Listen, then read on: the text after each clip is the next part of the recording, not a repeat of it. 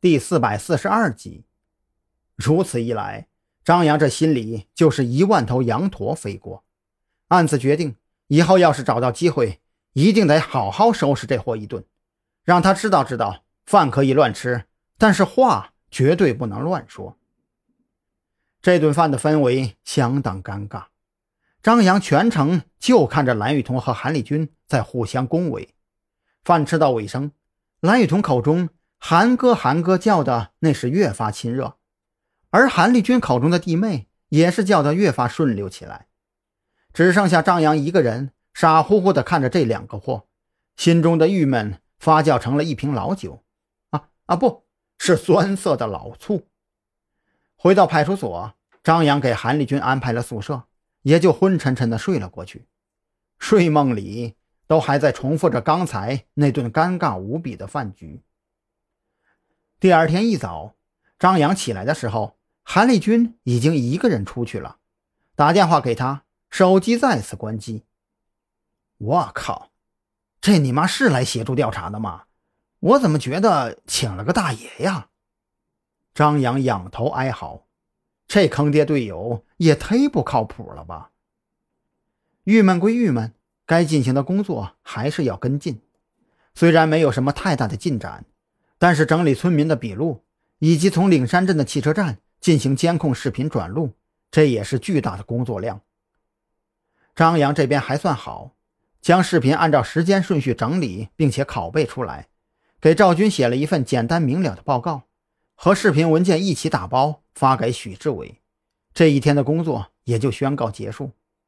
可县里的专案组却不一样，对岭山镇接连命案的调查过程，每天都有大量报告资料需要填写，光是 A4 纸摞起来都有一寸多厚了。张扬将视频发送完成之后，其他琐碎工作全部丢给了专案组负责。他和蓝雨桐连带着小琴一起走访了蔡有为的左邻右舍，得到了不少琐碎的线索。首先，蔡有为的邻居称。他的妻子在岭山镇化名张金玲，并不是蔡有为口中乱七八糟的十几个名字中的任何一个。其次，那个鞋店老板口中关于蔡有为的讲述全部属实。蔡有为的确不是附近纺织厂的工人，他就是土生土长的岭山镇人，从小因病被家人抛弃，在岭山镇是出了名的精神病收破烂的。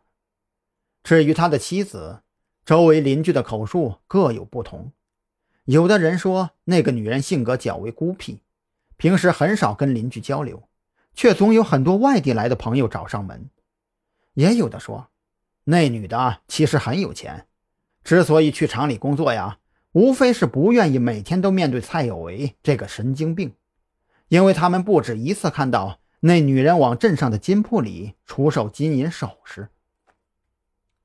走访完这些邻居之后，张扬一行人再次找到那家纺织厂，出示证件之后，得以见到纺织厂的人事部主任。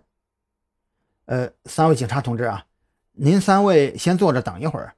你们说的这个人的确在我们厂里上班，但是他已经有一周没来了，具体情况呢，我也不是太了解。我去让他们车间的车间主任过来。